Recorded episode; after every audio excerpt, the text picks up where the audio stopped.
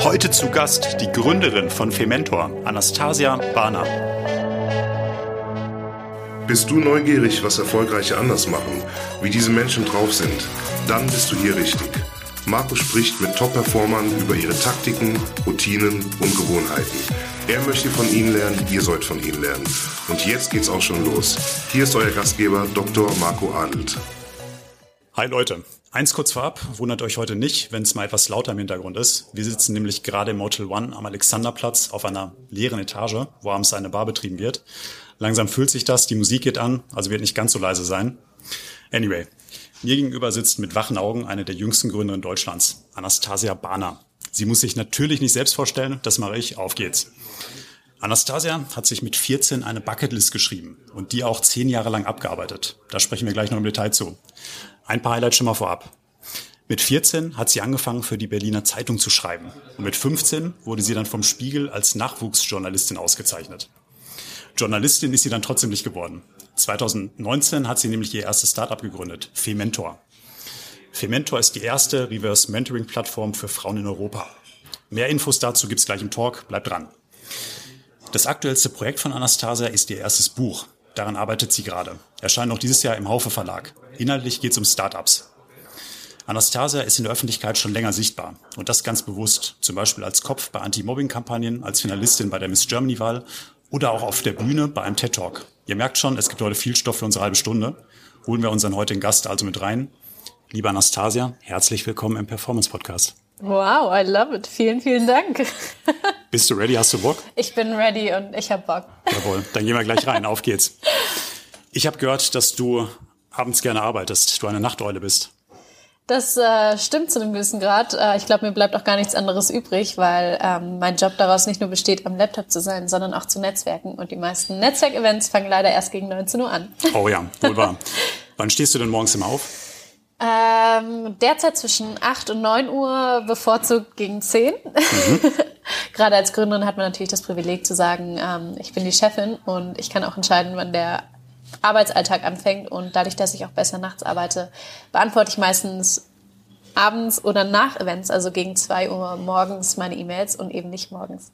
Okay, morgens dann der Start 8 oder 9 Uhr. Ja. Was passiert denn in der ersten Stunde, wenn die Augen aufgehen? Ähm, Augen gehen auf. Äh, ich gehe, ich schlappe mich in die Küche in meinen Kuschelsocken und äh, schlenket. Ich weiß nicht, alle Frauen, denen vielleicht kalt ist, die kennen das. Vielleicht ist so ein Hoodie als Decke. Das ist super, funktioniert äh, wunderbar, wenn einem schnell kalt wird. und trinke meine vier Tassen Tee. Ähm, vier. Vier Tassen. Vier Tassen Schwarztee mit Milch und Honig. Also wer oh. irgendwann mal mich überraschen will, Schwarztee mit Milch und Honig makes me happy. und ähm, dann geht's meistens schon für mich entweder in den ersten Call oder zu einem Brunch. Okay. Der erste Blick aufs Handy, wann ist der? Direkt, wenn ich aufgewacht bin. Sofort? Sofort. Das allererste? Allererste. Zum Frühstück, was gibt's da? Ähm, ich habe früher, als ich bei meiner Mama noch gewohnt habe und groß geworden bin, habe ich jeden Morgen Frühstück. Mittlerweile bin ich nicht mehr so der große Frühstück-Fan, ähm, einfach weil ich versuche auch Intervallfasten zu betreiben, gerade mhm. weil ich eben bei Events total verwöhnt bin von super gutem Essen mhm. und ähm, ich mache keinen Sport. Äh, das heißt, ich muss das so ein bisschen ausgleichen mit gesunder Ernährung und versuche da eben Intervallfasten zu betreiben und ähm, ja, auch in den Tag zu starten und zu sagen, ich esse dann, wenn ich Hunger habe und nicht einfach nur als Ritual, weil ich mhm. morgens jetzt anfangen muss zu essen. Genau. Machst du sportlich gar nichts? Null? Nee, null. Ich sehe nicht so aus. Schon immer? Für alle, die mich hier hören. Nein, ähm, ich habe das Glück, meine Eltern haben einen sehr guten Metabolismus und sind auch beide sehr schlank, sogar dünner noch als ich. Ähm, und musste nie groß was machen. Ich musste damals für Miss Germany, ähm, hatte ich drei Monate lang Fitnesstrainer und habe äh, teilweise drei Stunden am Tag trainiert. Ähm, und fand das nicht wirklich produktiv, weil ich dachte, diese Zeit, die ich an meinem, an der Optimierung meines Körpers verwende, kann ich für so viel bessere Dinge verwenden. Und kurz danach habe ich gegründet. da springen wir später noch zu. Anastasia, du trittst sehr selbstbewusst auf. War das schon immer so? Ähm, ja, ich habe von meiner Mutter sehr früh ein T-Shirt bekommen. Ähm, ich bin eine Rampensau und ich glaube, das ist äh, auch was in meinem Wie alt warst du da? Da war ich äh, fünf. Also das T-Shirt haben wir auch noch. Das ist so ein kleines Mini-T-Shirt und ich war schon immer laut. Ich war, als ich auf die Welt kam, war ich ein sehr aktives Baby schon. Habe immer die ganze Krankenhausstation irgendwie mit meinem Lachen meinte meine Mutter immer bezaubert. Das ist natürlich immer problematisch, wenn die eigene Mutter das sagt. Mütter finden einen ja immer toll und süß. Ähm, ich war nicht das schönste Baby, muss ich dazu sagen. Ich habe äh, Kinderfotos gesehen von mir. I was not a pretty baby, aber es wurde besser über die Zeit.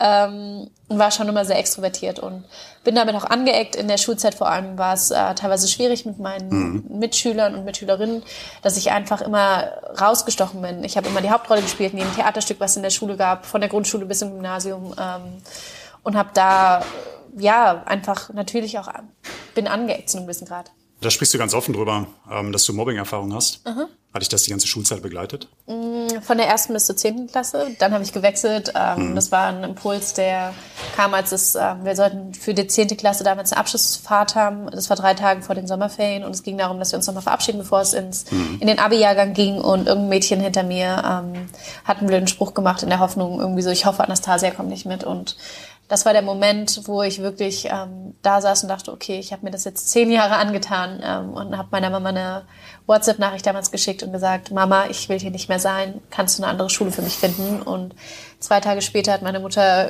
also innerhalb von zwei Tagen hat meine Mutter bei ganz verschiedenen Gymnasien angerufen und versucht, mir einen Platz zu besorgen, was natürlich schwierig ist, drei Tage vor den Sommerferien. Oh ja. Ähm, ja, und dann habe ich die Schule gewechselt zum Abitur hin, habe äh, ein gutes Gymnasium gefunden, auch ein Schnellläufer-Gymnasium und habe da dann mein Abi gemacht, was eine sehr entspannte Zeit war. Du sprichst öffentlich über deine Mama ziemlich häufig. Ja, Mama. Dich, ja, liebe Grüße an der Stelle. liebe Grüße, Mama. Die hat dich anscheinend sehr geprägt. Ähm, ich werde äh, häufiger gefragt, ob meine Mutter mein Vorbild ist und ähm, ich muss eher verneinen, weil ich glaube, meine Mama ist meine Mama. Es ist kein Vorbild. Ich idealisiere sie nicht. Sie hat mhm. viel richtig, aber auch viel falsch gemacht. Und ich glaube, zu verstehen, meine Mama ist auch nur ein Mensch, ähm, war das Beste überhaupt für mich, dass man eben dieses Mama ist eine Superheldin, ähm, dass man das so ein bisschen wegnimmt und versteht, okay, dieser Mensch ähm, hat auch Gefühle. Dieser Mensch ist auch mal verletzt. Dieser Mensch ist auch mal krank, nicht immer stark. Mhm. Ähm, und das hat unsere Bindung auf jeden Fall extrem gestärkt. Meine Eltern haben sich getrennt, als ich zehn war. Das heißt, ich bin bei meiner Mutter großteils aufgezogen worden oder bin da aufgewachsen und ähm, das hat unsere Beziehung noch enger werden lassen und wir wurden auch interviewt äh, für mehrere Magazine und Zeitschriften, wie es ist mit der Mama, also mit der Mama als besten Freund, aber auch PR-Beraterin zu arbeiten. Also meine Mama macht auch meine PR. Heute noch? Heute, heute noch, ja. Stark. Du bist ja bei deiner Mama auch schon ganz früh als junges Mädchen mit vielen bekannten Persönlichkeiten in Kontakt gekommen. Auf jeden ähm, Fall. Selina Gomez, Königin Silvia von Schweden, den Dalai Lama. Ja. Was hat das mit dir gemacht? Was haben solche Begegnungen dir ausgelöst? Mm, ich habe dadurch, dass ich äh, sehr, sehr früh Berührungspunkte dazu hatte. Also ich bin mit vier Jahren schon auf roten Teppichen rumstolziert, sage ich jetzt mal, damals in so Fake High Heels und äh, kleinen Prinzessinnenkleidern, für die ich immer noch ein Fable habe. Ähm, und es hat mir einfach gezeigt, das sind einfach nur Menschen. Also ich bin gar nicht mit diesen Berührungspunkten oder Ängsten groß geworden, dass ich sage, oh, das ist jetzt ein Star, die ist besser, toller oder schöner als ich. Ich hatte auch nie einen Poster in meinem Zimmer von irgendjemandem, den ich vergöttert habe, weil ich so nah dran war. Also ich saß auf mehr Schüssen von Friedensnobelpreisträgern als von Nanny so. Mhm. Und ähm, das ist natürlich eine ungewöhnliche Art, groß zu werden. Ich bin sehr dankbar, weil das, ähm, weil das natürlich einerseits ein Geschenk war, aber andererseits auch eine sehr lehrreiche Erfahrung zu sagen, okay, es sind Menschen, es sind vielleicht Leute, die was erreicht haben in ihrem Leben, aber die haben auch ihre Hürden, Probleme und ja, das hat viel mit mir gemacht, um da auch jetzt mit Erwachsenen normal umzugehen. Tolle Geschichte. Thema Celebrities und Erwachsene. Da fällt mir noch eine Sache ein, das müssen wir auf jeden Fall mit reinnehmen. ähm, du hast Elon Musk vor kurzem beim Dinner in Berlin getroffen. Ja, vor einem Jahr. Über Und ähm, ja. da hast du im ersten Augenblick aber gar nicht gesehen, dass er das ist.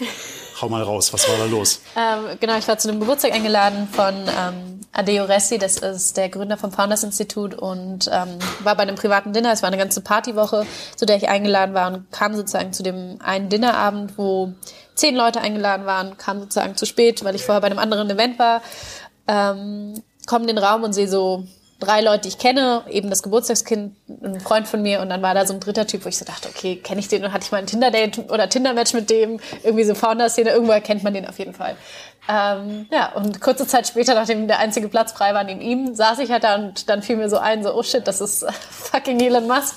Und man muss dazu sagen, ich war nie ein Fan, also ich habe den nie bewundert, aber es war natürlich schon so ein kleiner Schockmoment, okay, als junge, gerade angefangene Gründerin oder, naja, drei Jahre ist jetzt nicht jung, aber ähm, trotzdem der Startup-Szene kein, keine lange Zeit, sitzt du halt neben einem, ja, dem reichsten Menschen der Welt, der der dich halt, äh, der viele Menschen inspiriert. Mhm. Und ähm, du sitzt jetzt daneben und könntest eigentlich nach einem Investment fragen. Und das werde ich meistens gefragt. Und hast du nach Geld gefragt? Du hast es nicht gemacht. Ich habe es nicht gemacht und ich habe einfach ganz normal mit ihm meine Pommes geteilt. Okay. Über welche Themen habt ihr gesprochen? Also es war eine große, also keine große Gruppe, wir waren halt eben zehn Leute und es waren eher so Tischgespräche.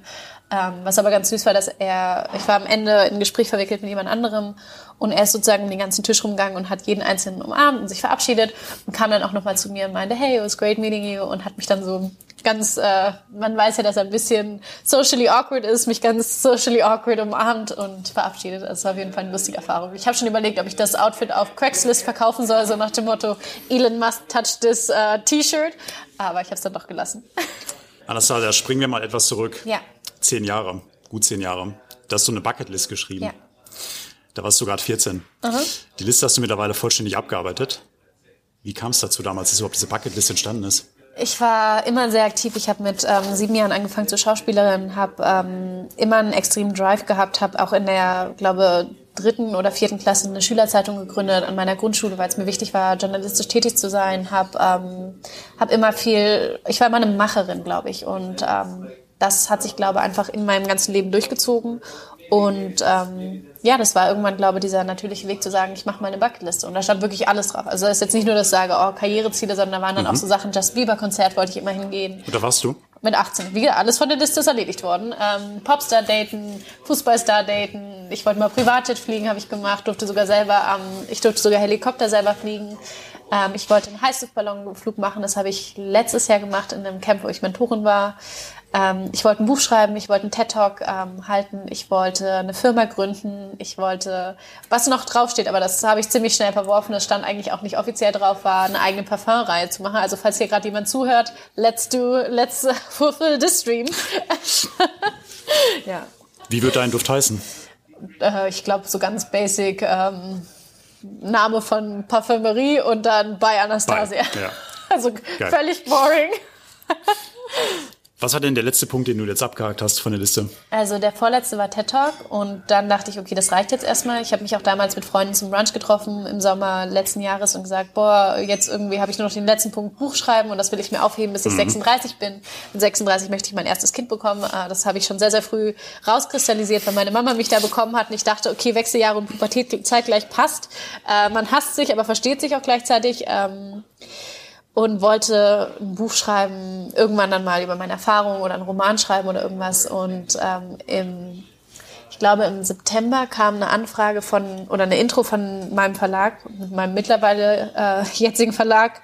Die suchen eine Top-Autorin, mit der sie gerne zusammenarbeiten würden für eine neue Sparte. Und ähm, diese E-Mail beantwortete ich sehr, sehr schnell, ging sehr, sehr schnell in den Call. Und äh, einen Tag später hatte ich den Vertrag äh, in meinem Postfach.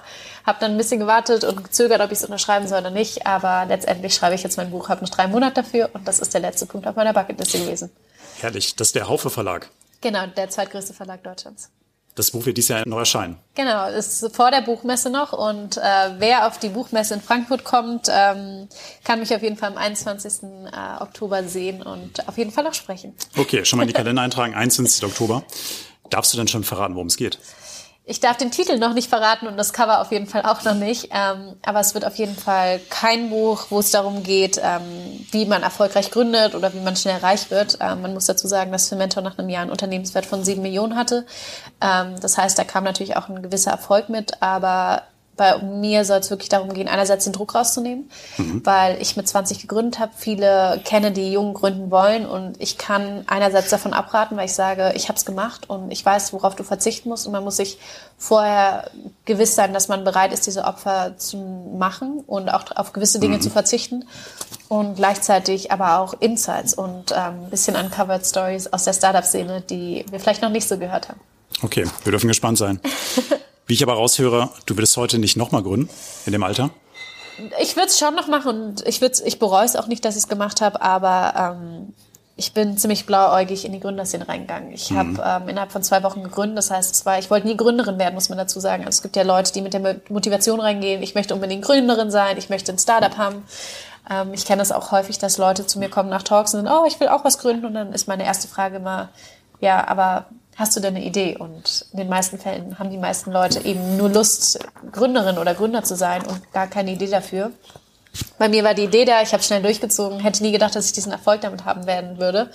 Und ähm, die Zeit zurückdrehen kann ich nicht. Ich glaube, es war der richtigste Weg für mich und ich liebe, was ich tue jeden Tag.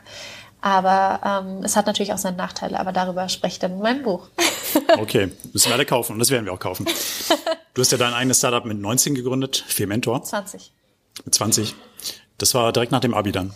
Nicht direkt, ich habe mit 18 direkt Abi gemacht, also gerade frisch 18 geworden. Ähm, und habe dann erstmal angefangen direkt zu studieren, ähm, habe da aber auch ziemlich schnell gemerkt, Studium in der Form, in der es in Deutschland angeboten wird, ist nicht meins. Also es ist einfach, das Schulsystem hat mich äh, nie wirklich begeistert und genauso ging es auch in der Uni weiter und ähm, habe dann Auslandserfahrung gemacht, habe auch im Ausland leben dürfen und kam dann zurück, habe ähm, 2019, Anfang 2019 für die Berlinale gearbeitet und dann für eine Organisation beziehungsweise ein, ähm, eine Agentur, die TEDx-Veranstaltungen organisiert hat. Mhm. Das heißt, vor über drei Jahren saß ich in der Position in einem Büro und habe TEDx-Veranstaltungen organisiert, habe äh, Speaker damals, also TEDx-Speaker betreut und ähm, durfte beim Dinner dabei sein, was man normalerweise in meiner Position gar nicht durfte.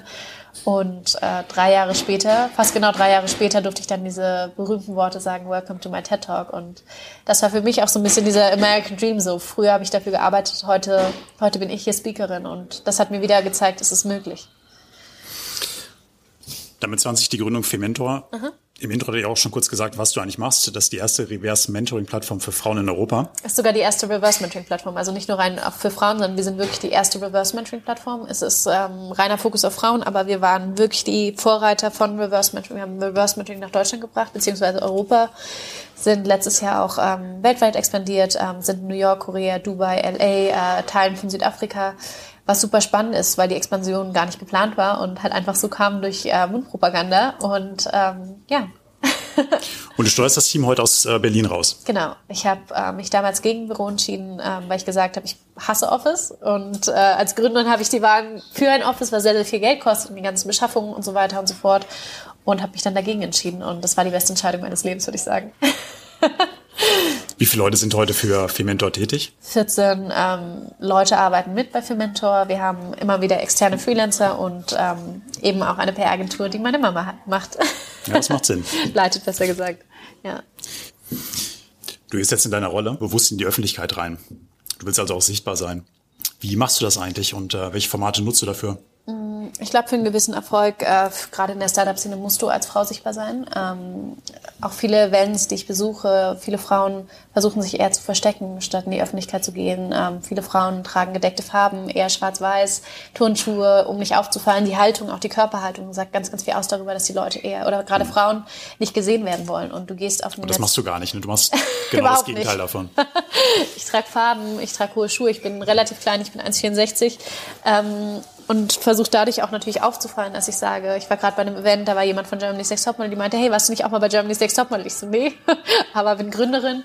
Ähm, das heißt, Leute nehmen dich ganz anders wahr und gehen dadurch auch ganz anders mit dir in ein Gespräch rein. Mhm. Und ähm, das erleichtert sehr, sehr viel. Und ich glaube, in der Öffentlichkeit zu sein, ist gerade wichtig, wenn man ein Netzwerk gründet. Ähm, wenn ich jetzt ein Startup machen würde wie im Tech-Bereich, wäre es wahrscheinlich nicht ganz so relevant, in der Öffentlichkeit zu stehen. Aber wir leben ja davon, dass Frauen auf uns aufmerksam werden, dass Frauen sich mit mir identifizieren können, dass Frauen ähm, mich sehen und Lust haben, dabei zu sein, weil sie sagen, hey, das, was dieses junge Mädchen aufgebaut hat, resoniert mit mir. Und ähm, auf diese Resonanz, ähm, ja, mit dieser Resonanz funktioniert es auch überhaupt. Also ich habe mich gerade mit einer Gründerin ausgetauscht, die ganz viel Geld in Marketing gesteckt hat.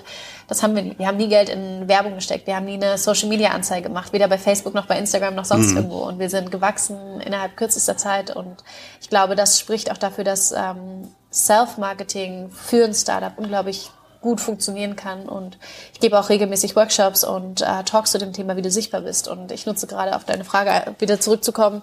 Ich nutze extrem viel LinkedIn und Instagram. Das sind so mhm. meine größten Tools. Ich war 2020 bis 2021 das internationale TikTok-Gesicht der Deutschen Welle. Habe da sozusagen parallel fungiert als Moderatorin. Ähm, nutze privat TikTok nicht mehr so, weil ich einfach ähm, auch kein Fan von der Plattform in dem Maßen bin, dass sage, das ist noch ein Tool, was ich benutzen muss. Ähm, auch gerade meine Zielgruppe ist eher auf LinkedIn. Ähm, bin da auch im Content Creator Club. Ähm, und ja, Öffentlichkeit ist was, ist was Schönes, aber ich glaube, man wünscht sich berühmt zu sein oder gesehen zu werden und gehört zu werden und dann bist du in der Öffentlichkeit und dann ähm, merkst du, dass es gar nicht so einfach ist, dass du dir manchmal deine Privatsphäre wünschst, dass du manchmal eher zu Hause sein willst und deine Ruhe haben willst und vielleicht nicht irgendwie zu einem Event gehen willst und jemand kommt zu dir und sagt, hey, bist du nicht Anastasia? Ich kenne dich von LinkedIn, ich kenne dich da und daher. Und teilweise erkenne ich die Leute nicht, weil ich so sage, oh, ist jetzt Menti, ist die Mentorin, habe ich mal mit der gearbeitet. Das ist halt teilweise schwierig, wenn du halt so viele Leute kennst. Ja. Oder jetzt gerade schon die ganzen sozialen Medien erwähnst, TikTok, ähm, Instagram. LinkedIn. Du bist ja Teil der Generation Z und ja. das ist ja eine Generation, die ständig online ist, im Schnitt sechs bis acht Stunden am Tag, ja. mehr online als, als, am ähm, Arbeiten. als am Arbeiten, genau. Wie ist da deine Sicht drauf? Also ich habe in, ich arbeite stark mit Notizen und ich habe immer bei meinen Notizen umstehen, don't consume, but produce. Also ich bin jemand, Sehr ich versuche ähm, nicht Toller zu Satz. Dankeschön. Ich versuche äh, nicht zu konsumieren, sondern eher zu produzieren.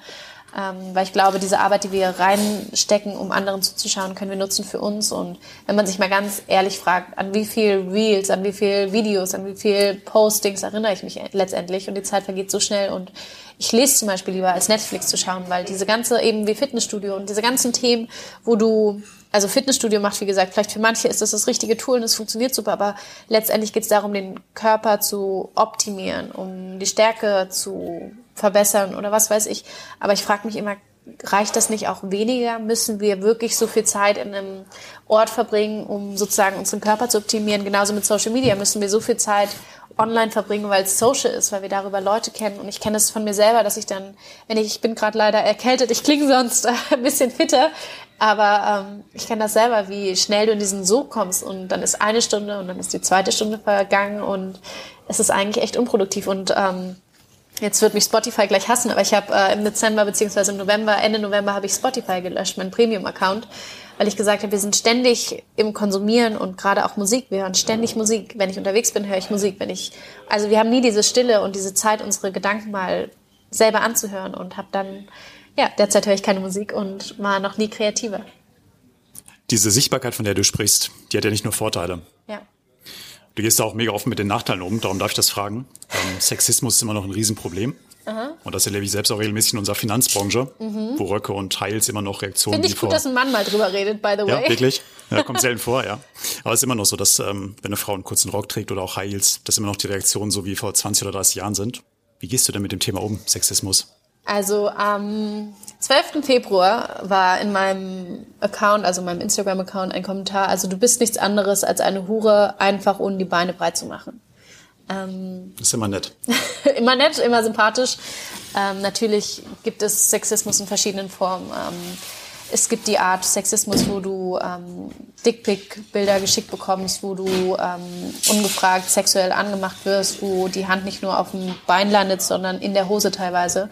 Das ist mir am Anfang meiner Gründung auch passiert. Oder es gibt, ähm, darüber wird zum Beispiel überhaupt nicht gesprochen, Investoren sind meistens männlich und die meisten Gründerinnen, Stimmt. die Geld bekommen möchten, ähm, müssen sich mit Investoren treffen und dann wird ein Dinner-Date vorgeschlagen und das Dinner-Date, was eigentlich ein beruflicher Termin war, entwickelt sich dann doch eher in ein Date und das Gefühl ist nicht gut und ich habe mein Unternehmen gebootstrapped, aber ich kann sehr, sehr viele Frauen, die ähm, die über Grenzen gehen mussten, die sie nicht gerne überschreiten wollen, weil es einfach ähm, ja um hohe Summen von Geld ging und das Überleben eines Startups. Und das ist eine Sache, über die sehr, sehr wenig gesprochen wird. Und wie gehst du damit um, wenn du so eine Nachricht bekommst, die du gerade vorgelesen hast? Einfach löschen? Ich lösche das und blockiere die Person. Also früher ähm, habe ich es meiner Mama geschickt, was ist das, was soll ich antworten? Oder dann hat sie geantwortet oder irgendwas. Mhm. Ähm, aber mittlerweile denke ich mir so, es passiert weniger. Also ich habe eher Frauen, die mir schreiben oder auch viele Männer, die sagen, hey, ich finde es beeindruckend, was du machst oder ähm, dass sie mich als Vorbild sehen. Das freut mich gerade immer, wenn es Männer sind, weil ich so denke, hey, cool, irgendwie, ich mache was für Frauen und trotzdem inspiriere ich das andere Geschlecht, was sozusagen ja. gar nicht davon profitiert. Ähm, aber ja, ich finde, man hat immer, ich will jetzt gar nicht sagen, man hat immer Hater, weil ich das so blöd finde, diesen Satz, aber ich glaube, man, hat immer, ja. mhm. man hat immer Hürden und ähm, das ist eine Hürde, die man ziemlich schnell aus, ausschließen kann. Welchen Tipp hast du denn für andere Frauen, wenn das ähm, nicht nur im Account passiert, sondern wenn das auf Events passiert oder im persönlichen Umgang passiert? Ähm, sucht euch Hilfe. Ich glaube auch gerade eine Mentorin. Ich habe natürlich mit für Mentor ähm, weiß um die Stärke von einer Mentorin und einem Mentoren-Netzwerk. Ähm, sucht euch Netzwerke, sucht euch Partnerinnen, mit denen ihr euch austauschen könnt. Sprecht mit gerade im beruflichen Umfeld, sprecht darüber. Ähm, es gibt immer die Option, den Ort zu verlassen, gerade jetzt, wo wir wir haben extremen Arbeitsnehmer und Nehmerinnenmangel. ähm, es gibt die Möglichkeit für euch einen neuen Job zu finden, gerade wenn es eben in einer Branche passiert, in der man sich nicht wohlfühlt. Und ähm, wenn der Arbeitsplatz eine Hürde wird, dann sollte man da nicht bleiben müssen. Gute Tipps. Und zum nächsten Thema, da bekomme ich jetzt, glaube ich, keine Überleitung hin, aber egal. ist okay. Ähm, ich möchte es auf jeden Fall aber noch reinnehmen. Wir sind ja heute Abend noch zusammen auf dem Event zum Thema finanzielle Bildung. Mhm. Und das ist für mich wirklich ein Herzensthema. Ich freue mich schon drauf. Ja, ich auch. Heute sprichst du. Ich auch, genau. Äh, noch ein bisschen später heute Abend. Ich finde es klasse, dieses Thema, auch wenn es traurig ist, ähm, aber da bis heute halt finanzielle Bildung an Schulen gar nicht vorkommt. Ja. Und das ist unglaublich traurig, weil das einfach den meisten Menschen, die keine finanzielle und äh, keine wirtschaftliche Bildung haben, die werden dadurch einfach klein gehalten. Wie bist du denn zu diesem Thema gekommen? Warum bist du heute Abend beim Event mit dabei? Ich, ähm, meine alleinerziehende Mutter hat mich sehr früh mit in die Finanzen mit einbezogen, um mir auch ein Verständnis von Geld zu geben. Ähm, ich habe kein Taschengeld bekommen. Ich musste sozusagen fragen. Also gerade ganz schockierter Blick hier auf meiner, bei meinem Gesprächspartner. ähm, ich habe Geld bekommen, wenn ich danach gefragt habe, aber ich mhm. musste erklären, wofür ich das verwenden will. Also es war jetzt ähm, nicht, dass ich sozusagen, ich hatte jetzt nicht, ich habe teilweise Klassenkameraden gehabt, die hatten immer 50 Euro jeden Monat bekommen und sind damit schlecht umgegangen.